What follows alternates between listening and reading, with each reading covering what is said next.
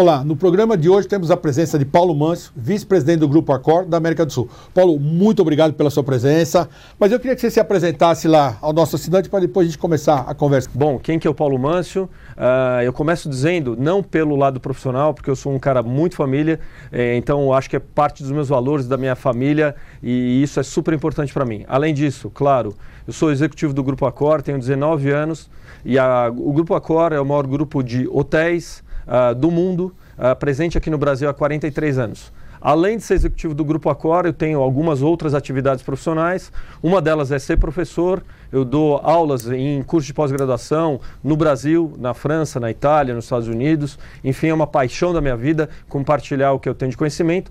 E por fim, há dois anos e meio atrás, eu entrei numa das coisas mais legais nos últimos anos que eu fiz na minha vida, que foi entrar no ecossistema das startups mais conhecida como nova economia. São essas novas companhias dos jovens, de plataformas digitais, soluções para o mundo, resolvedores do mundo. A gente vai falar muito sobre isso hoje. Você vem num grupo que todo mundo conhece nessa pandemia, vocês, talvez líderes de mercado, essa pandemia parou tudo. Como é que vocês conseguiram pensar nesta pandemia? Porque eu acho que é um negócio. De repente você tem 100 apartamentos, tudo lotado, tal, de repente você vai ver você tem 5. Força de expressão, 100, pelo amor de Deus. Hein? Então, como é que vocês passaram por, ou estão passando por isso? Quais foram as inovações? Mas vamos primeiro por isso. Nós, a partir de 2016, nós passamos um momento delicado no Brasil. Até 2018 foi um momento delicado. 2019 começamos a recuperar. 2020 a gente acreditava que ia ser o melhor ano da década. Estava tudo preparado, começamos janeiro, fevereiro, bombando, o que normalmente a gente nem tem, porque o nosso perfil é uma hotelaria muito mais de negócios. Hotelaria de lazer não era um perfil da, da hotelaria brasileira. Bom, janeiro muito bem, fevereiro aí veio a pandemia. Março começou a cair muito, abril 95% dos nossos hotéis estavam vazios, a grande 95%. maioria, a grande maioria fechado. E o pior fechamento de um prédio, de um hotel, não é o fechamento por lei, é o fechamento econômico. Não tinha ninguém.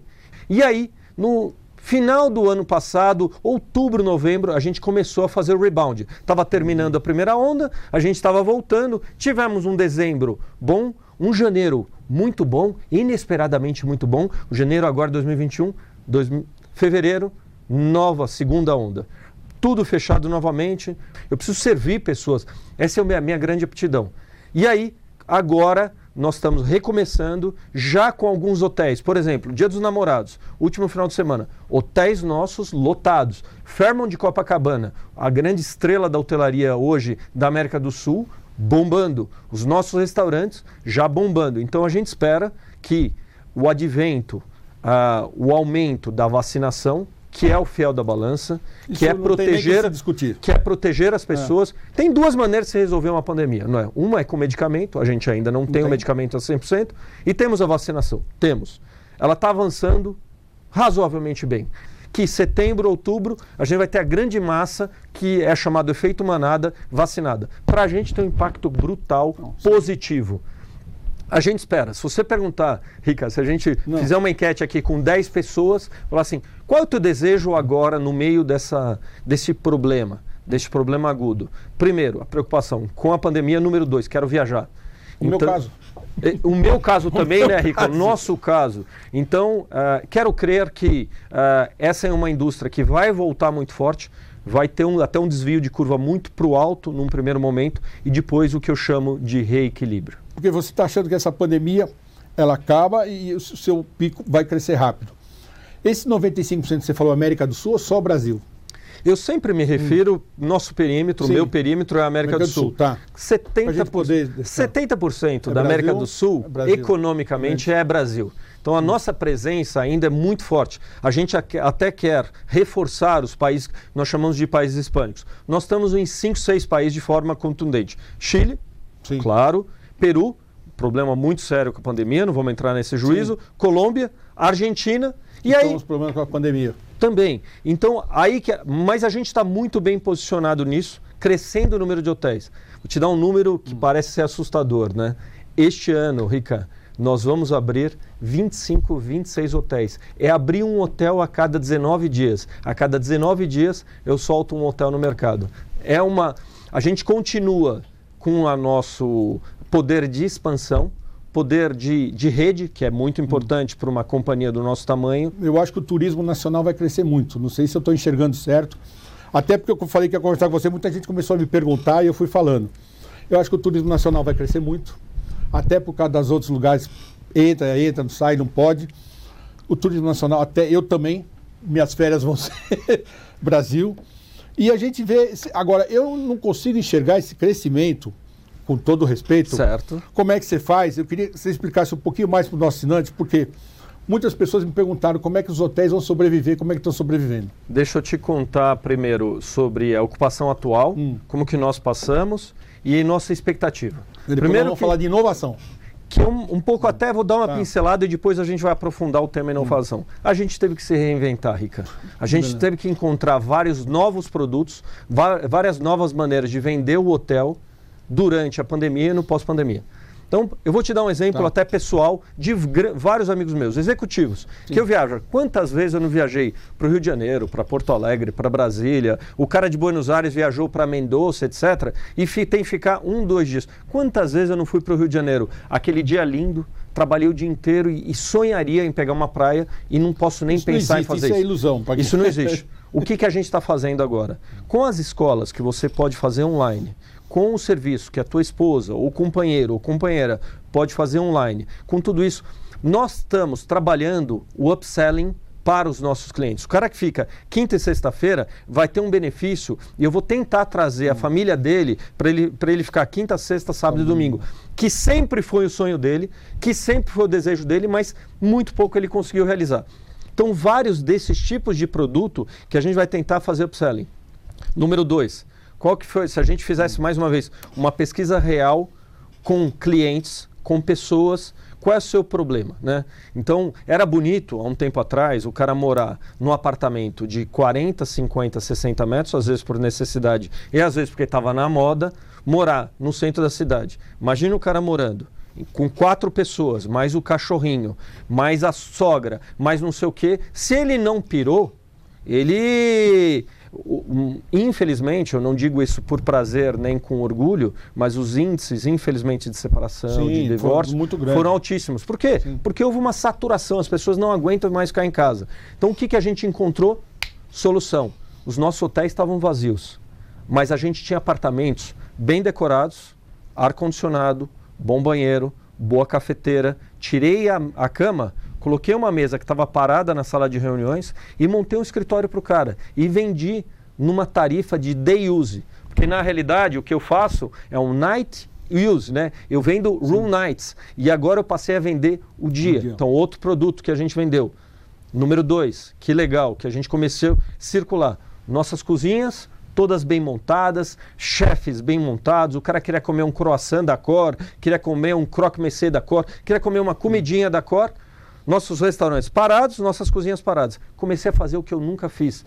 Colocamos os nossos serviços nas plataformas de entrega. Nunca tivemos um problema de fila de motoboy nos nossos hotéis. Estamos tendo fila de motoboy nos nossos hotéis em função dessa inovação. Que loucura! A gente nunca imaginou que ia fazer delivery de comida nossos lobbies, nossos lobbies lá todos bem montados, Sim, decorados, ar-condicionado, conexão de internet. O que, que eu vou fazer com isso, Rica? E as pessoas precisando trabalhar, não, não precisavam de mobilidade, não podiam pegar ônibus, a gente montou na realidade, foi um plano muito mais estruturado e a Cor também hoje dispõe a mercado uma grande marca de coworking. Então, vários... Essa é, novidade, do... esse, é, esse é um spoiler, né? Esse é um Essa spoiler. É novidade, hein? É, uma, um, um, grande, um grande trabalho que a Cor fez de transformar parte dos seus hotéis em também um coworking. Então as pessoas podem vir com toda a infraestrutura que a gente já tem de forma organizada. A gente tem, comprou, uh, fez uma aquisição há uh, cerca de dois, três anos atrás de uma marca, de uma empresa de coworking europeia, com uma das maiores companhias europeias, que é a Bouygues e aí hum. trouxemos em parceria, e agora é uma marca Accor, para transformar os nossos hotéis também em coworking. Ou seja, inovação na veia, encontrar novas soluções. Só para finalizar, Não. aquela questão de minha percepção hum. de futuro. O que, que eu acho que vai acontecer com a economia, com a hotelaria, com o. Eu não tenho a menor dúvida, como eu já mencionei, que nós vamos ter um pico de utilização. Está conversando sobre isso, exatamente. Mas eu acho também que depois vai haver o que os americanos gostam de falar de rebalance, de um reequilíbrio. Não tenho a menor dúvida. Aquele cara que viajava provavelmente três, quatro vezes para o Rio de Janeiro e consegue resolver uma reunião por um Zoom, por um Teams, com um Google, ele vai usar. Não tenho a menor dúvida. Ah, eu... Então, eu acho que a gente vai ter esse reequilíbrio de turismo de negócio. Por outro lado, você mesmo mencionou, nós estávamos todos com medo de pegar um avião e ficar 11 horas, como tantas vezes eu fiz. Então, o cara agora pega o carro dele e faz uma viagem de duas horas. Pega aqui do, uma hora e meia para o sul, uma hora e meia para o nordeste. Uma, uma hora e meia para o sul, uma hora é. e meia para o nordeste, faz uma programação faz uma viagem, ele bota cinco, seis pessoas, convida três, quatro casais, cada um vai com o seu carro de forma protocolar, de forma cuidadosa. Então, esse turismo que nós chamamos de rodoviário, para dizer a verdade, está bombando e esse eu acho que é outra coisa boa que veio para ficar. Então são algumas respostas. Não quero te dizer que a gente tem Não, todas elas, mas a gente está trabalhando ter. muito em pensar fora da caixa. Eu queria falar um pouquinho sobre inovação, mas eu queria te fazer uma pergunta antes, queria que fosse mais porque o grande problema, você, especialista em hotel, a sua empresa é melhor, a gente ia fazer uma viagem para o Brasil, era a coisa mais cara do mundo. É verdade. Entendeu? É verdade. Aí você ia para longe, Cancún, sei lá o que for, pô, era muito mais barato. Eu acho que agora, não sei se eu estou pensando certo, você fica à vontade de falar. Se vocês vão se reinventar por causa disso, porque hoje eu acho que os hotéis todos, e vocês são as maiores redes do mundo, vão ter que se reinventar, porque o preço que estava antes, eu não sei se isso vai ser estudado ou não, porque eu acho que o turismo nacional, na minha opinião, isso é minha opinião, vai crescer muito agora. Ricardo, vou te falar uma coisa de forma pragmática, hum. não vou ficar em, em cima do muro. Hum. Se não se reinventar, hum. a sua pergunta, será que a, a sua indústria vai hum. se reinventar? Eu te digo, se a nossa indústria não se reinventar encontrar soluções para isso, está quebrado. Aliás, várias indústrias. E aqui eu vou fazer um gancho para uma nova economia que chama as startups. É incrível como esses caras, eles usam inclusive um termo americano que é pivot, que é se pivotar. Se, se a gente não se reencontrar nessa nova economia, nessas novas demandas e dispor isso para o mercado, se o nosso hotelaria, se o nosso turismo rodoviário ou um turismo interno não se reinventar, encontrar soluções, e a gente está encontrando. Vou te dar uma, uma, uma, vou te dar um exemplo super legal. Aliás, eu tenho o maior orgulho de falar disso. Uma das marcas que mais cresce, aliás, é a marca que mais cresce em hotelaria no mundo, é a marca Ibis. Todo mundo aqui já ficou Sim. num hotel Ibis, natural. É um hotel que nós sabemos de características econômicas. E ele é um hotel que ele está localizado no segmento econômico.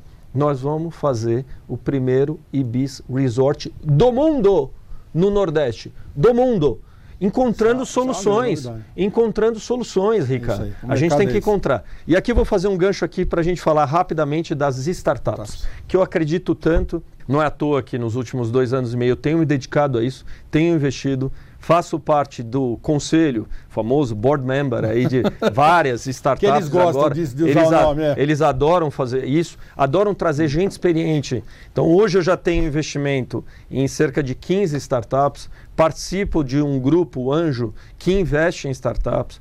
Estamos tendo muito bons resultados e eu não tenho a menor dúvida que uma das coisas que eu mais acho interessante, além da inovação, além de resolvedor, além de ser uma plataforma digital, além de ser muito rápido, é uma das coisas que eu acho que é fundamental no novo mundo, a gente aprender a errar e errar rápido. O cara erra, ele encontra uma solução e ele vira rápido. As startups são craques nisso. E também, quem não é craque nisso hoje está morto. Vamos fazer um programa só sobre inovação e startups. Combinado. Será convidado, espero que você venha. Quero te agradecer de coração, quero te dar esse livro muito aqui. Muito obrigado, muito você, obrigado. um presente nosso da empresa. Você gosta, espero que goste. É. Que bacana. Um dos autores nossos, tá? Que bacana. Então, quero te agradecer de coração pelo seu tempo ter vindo aqui. De novo, agradecer o Braulio pela indicação. Vamos acabar virando queria amigos. Deixar, queria deixar um grande abraço para esse grande amigo, amigo, que eu admiro. Eu vou te falar, não. não. admiro só profissionalmente. Admiro muito mais que profissionalmente, pessoalmente. Pessoalmente. Coração é italiano, gigante, né? gigante. Italiano, ele gosta de falar também, é que nem eu. E, e com, as, com as mãos, né, Ricardo? Mas se você quer ver esse e outros programas, acompanhe pelo nosso site e até lá.